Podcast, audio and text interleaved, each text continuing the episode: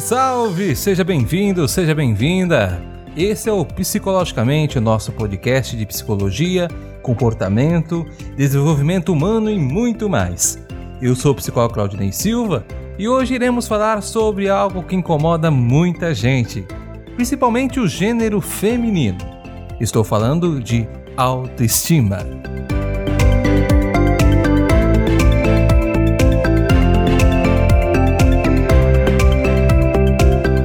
Você que está gostando do nosso conteúdo, então siga nossas redes sociais. Lá você vai encontrar muito mais. No Instagram é o arroba psicólogo Claudinei Silva e no Twitter, arroba Claudinei Silva com D mudo. Cada vez mais podemos verificar o quanto somos influenciados pelos meios aonde vivemos. Este nos impõe padrões no qual devemos nos adequar para nutrir o sentimento de pertencimento ao grupo que fazemos parte. Com a ascensão do mundo virtual, das redes sociais, cada vez mais buscamos viver uma cultura da boa aparência, da imagem, de padrões específicos de beleza, moda e comportamento, que são criados e recriados a uma velocidade surpreendente. Todos os dias somos bombardeados por padrões do que é belo, no quais nos retrata uma imagem idealizada de pessoas e produtos, imagens pouco realistas. Essa discrepância entre a imagem idealizada e a imagem real gera um constante sentimento de mal-estar, principalmente junto à nossa autoestima. Ao mesmo tempo, somos estimulados a nos expormos de mostrarmos que estamos bem, que a nossa vida é perfeita. Isto é realizado através da cultura da aparência. Compartilhamos inúmeros momentos das nossas vidas através da internet, sempre tentando mostrar que estamos bem, que nossa vida é perfeita, sem problemas, sem nenhum tipo de dificuldade. Essa exposição sofre os vereditos daqueles que nos seguem atribuindo poder para reagirem de forma positiva ou negativa ao material exposto. Esta busca desenfreada na conquista desse padrão de beleza idealizado produz verdadeiros desastres em nossos inconscientes, um grave adoecimento emocional. Portanto, é necessário realizarmos diversos questionamentos sobre nossas condutas. O porquê dessa exposição? O porquê da necessidade da aprovação de outras pessoas para sentir que nossa vida é emocionante.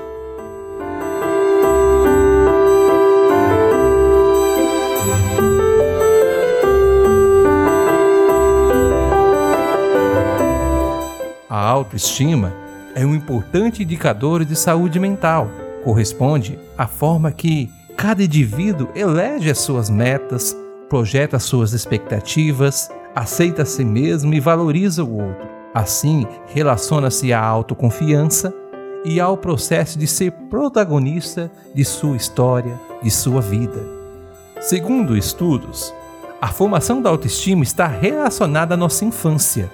É fruto de como nossos pais lidam com três fatores do nosso desenvolvimento: nossa aparência física, nosso comportamento e nosso desempenho escolar. A maneira como nossos pais lidam com essas três dimensões pode nos encorajar a crescer em segurança e confiança, ou ao contrário, a nos escondermos da concha do desamparo, solidão e medo.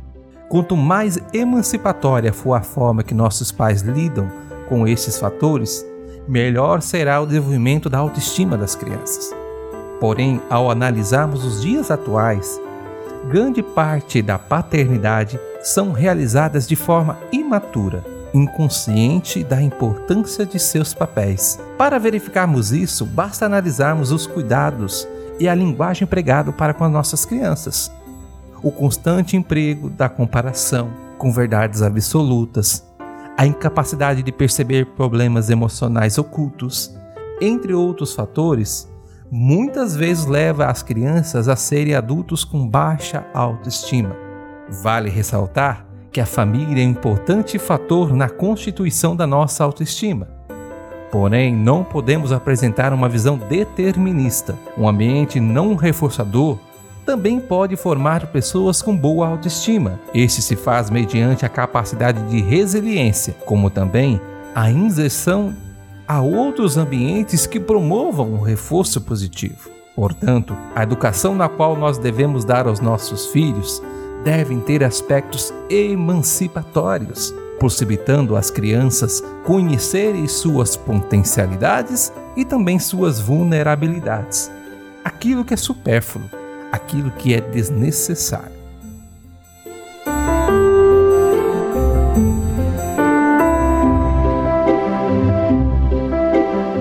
Falta de consciência das nossas potencialidades pode levar uma pessoa a um desequilíbrio entre aquilo que deseja e a realidade vivida. Freud, em seu livro Introdução ao Narcisismo de 1914, nos apresenta dois conceitos que muito nos ajudam a pensar sobre a influência do meio sobre a nossa autoestima. Estou falando do eu ideal e do ideal de eu. O eu ideal nos remete diretamente ao narcisismo primário. Contempla a importância determinante do objeto externo na constituição psíquica. É a instância que nos submete àquilo que gostaríamos de ter sido, aquilo que representa o lugar de desejo dos nossos pais, da sociedade e de outras pessoas depositam sobre nós. Cada indivíduo precisará romper esse mandato narcisista inicial ao longo do seu crescimento emocional. Senão, permanecerá subordinado aos ideais parentais. No desenvolvimento saudável, o esperado é uma gradual renúncia à onipotência narcísica, alinhada a uma ampliação das relações com a realidade externa, com suas inevitáveis frustrações. A reestruturação proporcionada pelo Édipo e a dor da castração são saídas para que o eu ideal vá se transformando em ideal do eu.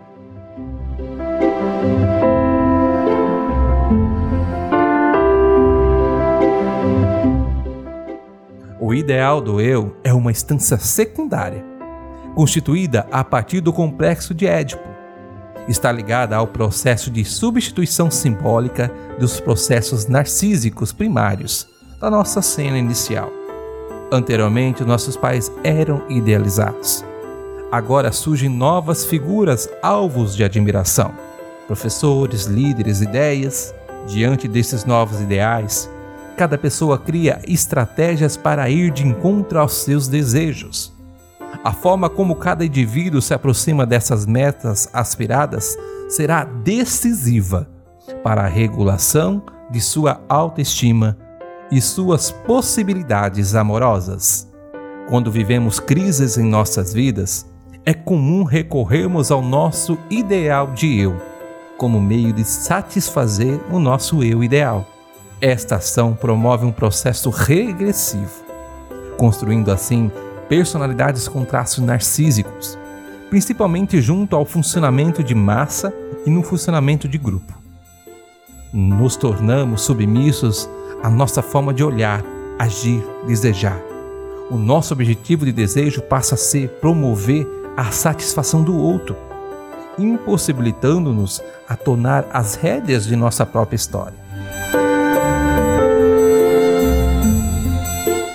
Portanto, a autoestima, dentro da perspectiva da psicanálise, está diretamente relacionado ao desenvolvimento do ego.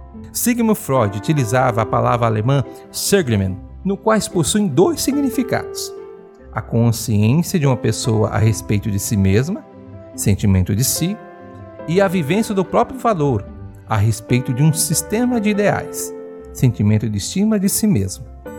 A forma como percebemos nossos modos de agir e pensar promove a construção de sentimentos de inferioridade ou superioridade, influenciando assim na nossa experiência de bem-estar e, consequentemente, em nossa qualidade de vida.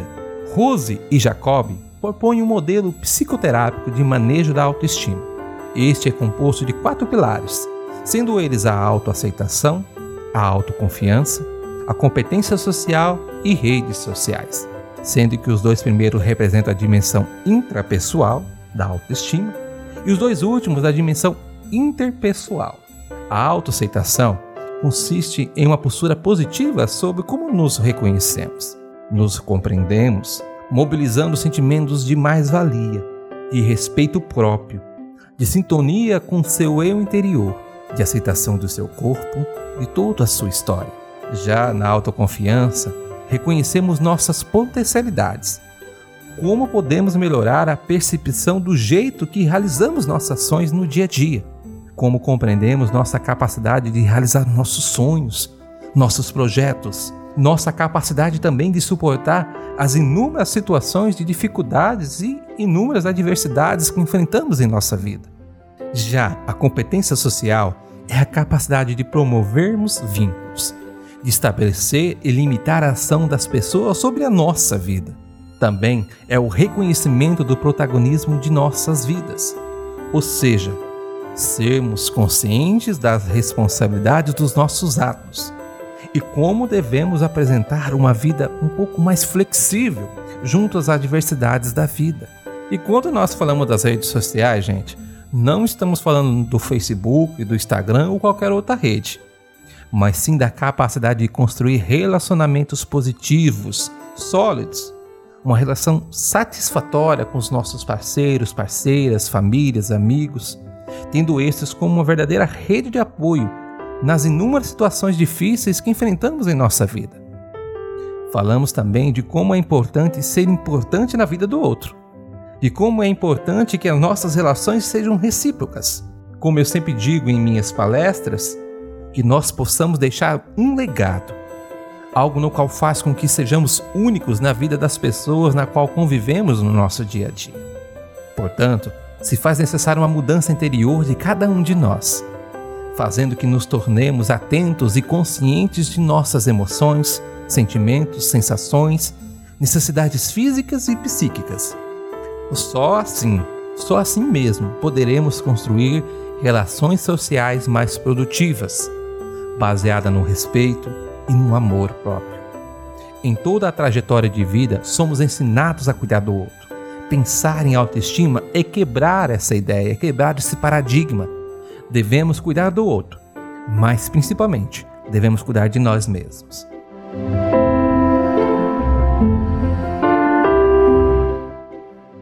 Mas calma, existem coisas que podem auxiliar significativamente nossa vida e que, direta ou indiretamente, aumenta a nossa estima.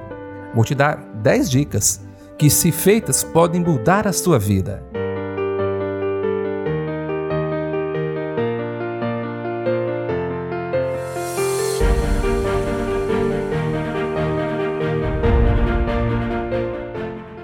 Eliminar sentimentos de culpa. Todos nós já realizamos ou realizaremos coisas na quais não nos orgulhamos coisas na qual geram em nós um profundo sentimento de culpa. A culpa é um fado pesado e muitos de nós carregamos este fado sem precisarmos, seja por algo que fizemos ou ainda pela sensação de sermos responsáveis pela vida que temos. Em situações como essa, devemos racionalizar nossas culpas, procurando compreender o porquê dos nossos sentimentos, buscando sempre viver com liberdade sem as amarras do passado, do presente ou do futuro. A mudança do sentimento de culpa depende de cada um de nós.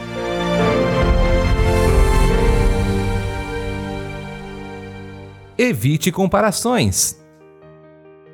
Cada um de nós possui suas particularidades, suas potencialidades e suas vulnerabilidades. Porém, quando pensamos em nosso sucesso pessoal ou profissional, acabamos meio que esquecendo disso. Queremos ser famosos, bem-sucedidos, mostrar para as outras pessoas que estamos melhores que elas, ainda mais na sociedade cada vez mais competitiva. Somos seres únicos, cheios de experiências, dores e felicidades. Aquilo que gera alegria ou tristeza em você pode gerar nenhum sentimento em outra pessoa. Quando falamos de vida, devemos evitar a comparação e vivemos a nossa vida como algo único, algo especial.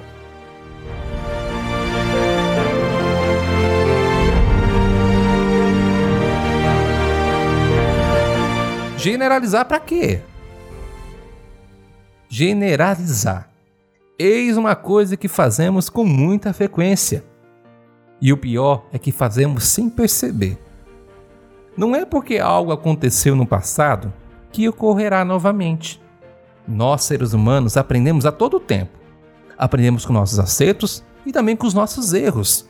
E constantemente criamos modelos para as mais variadas situações que vivenciamos. E assim, diante de situações parecidas, temos o mesmo comportamento, ou seja, acabamos generalizando. Uma das verdades que esquecemos constantemente é que somos autores de nossa própria história, que temos o poder de mudar os rumos de nossa vida, toma. Então, pare de generalizar.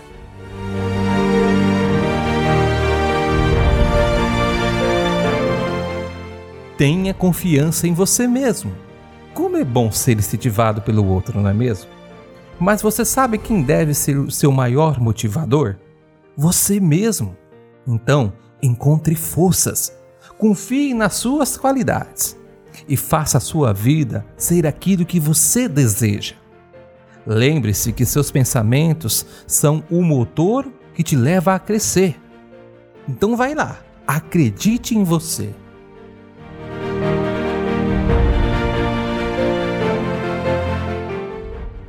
Não deixe que seus erros determinem sua vida. Como diz o ditado popular, errar é humano. E essa verdade sempre deve permear os nossos pensamentos. Não podemos deixar nosso erro desanimar nossa caminhada. Sempre quando eu penso em erro, eu lembro do Thomas Edison, o inventor da lâmpada. Antes de ter êxito, ele teve mais de mil erros. Ele não deixou o seu fracasso desanimar ele. Pelo contrário, com eles, ele foi aprendendo, aperfeiçoando a sua invenção, até chegar ao êxito. Nós não devemos desanimar diante dos nossos erros. Pelo contrário, devemos aprender com eles. Assim estaremos constantemente nos aperfeiçoando rumo ao nosso objetivo.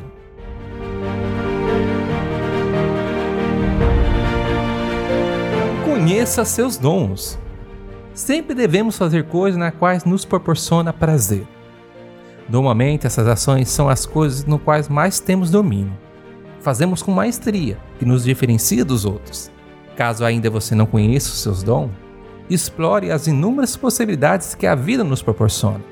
Pratique um exercício, aprenda algo novo, participe de algum grupo, um movimento no qual defenda uma causa.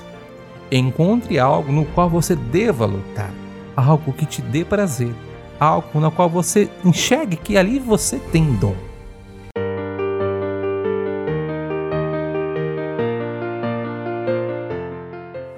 Seja sincero consigo mesmo. Não queira ser falso consigo mesmo. Reconheça suas fraquezas e suas forças. E caminhe conforme suas possibilidades, conforme as suas forças. Não se exponha em situações na qual você não tenha força. Alimente seu equilíbrio mental, sendo você mesmo, sem ter uma postura narcísica ou ainda uma autocrítica excessiva.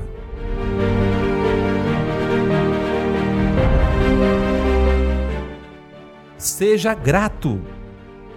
Em muitos momentos de nossa vida, tendemos um olhar apenas às coisas negativas da vida parece que tudo é motivo de crítica, tudo está errado. O exercício de gratidão é poderoso para romper tais condições, pois até mesmo nas situações mais tenebrosas da nossa vida, temos coisas para sermos gratos. Devemos mudar nosso foco, tirar das coisas negativas e ir em direção às coisas positivas da vida. Assim, possibilitaremos ver todo o bem que está ao nosso redor especialmente o bem que há dentro de nós e nações que fazemos no mundo. Seremos mais felizes à medida em que mudarmos nossa visão de mundo.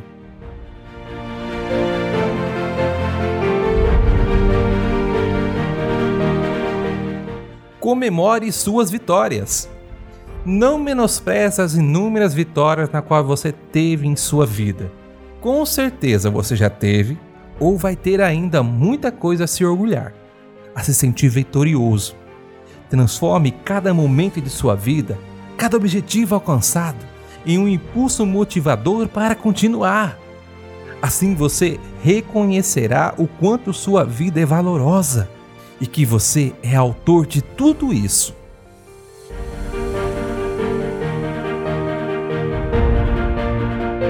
Viva o presente! Viva intensamente cada momento de sua vida, como se esse fosse o último de sua existência. Valorize o momento agora. Não se prenda ao seu passado, ele não pode ser mudado. Nem fique se preocupando demasiadamente com seu futuro, esse ainda não foi vivido. Viva o agora. Não estou dizendo para você viver o capidinho, não, mas que você valorize o agora, o momento que você está vivendo Talvez essa seja a melhor estratégia para termos uma autoestima.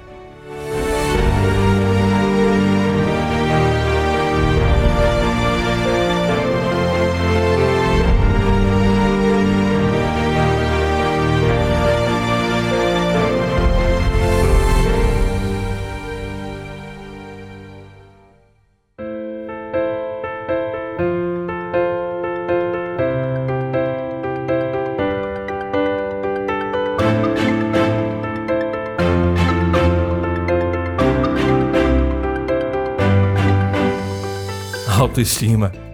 Eu quero ter, e você? Então sai da inércia. Comece a ter uma postura mais positiva sobre a sua vida, sua autopercepção, de todos os fatos de sua vida. Agora, está faltando algo. Vai lá e faça acontecer!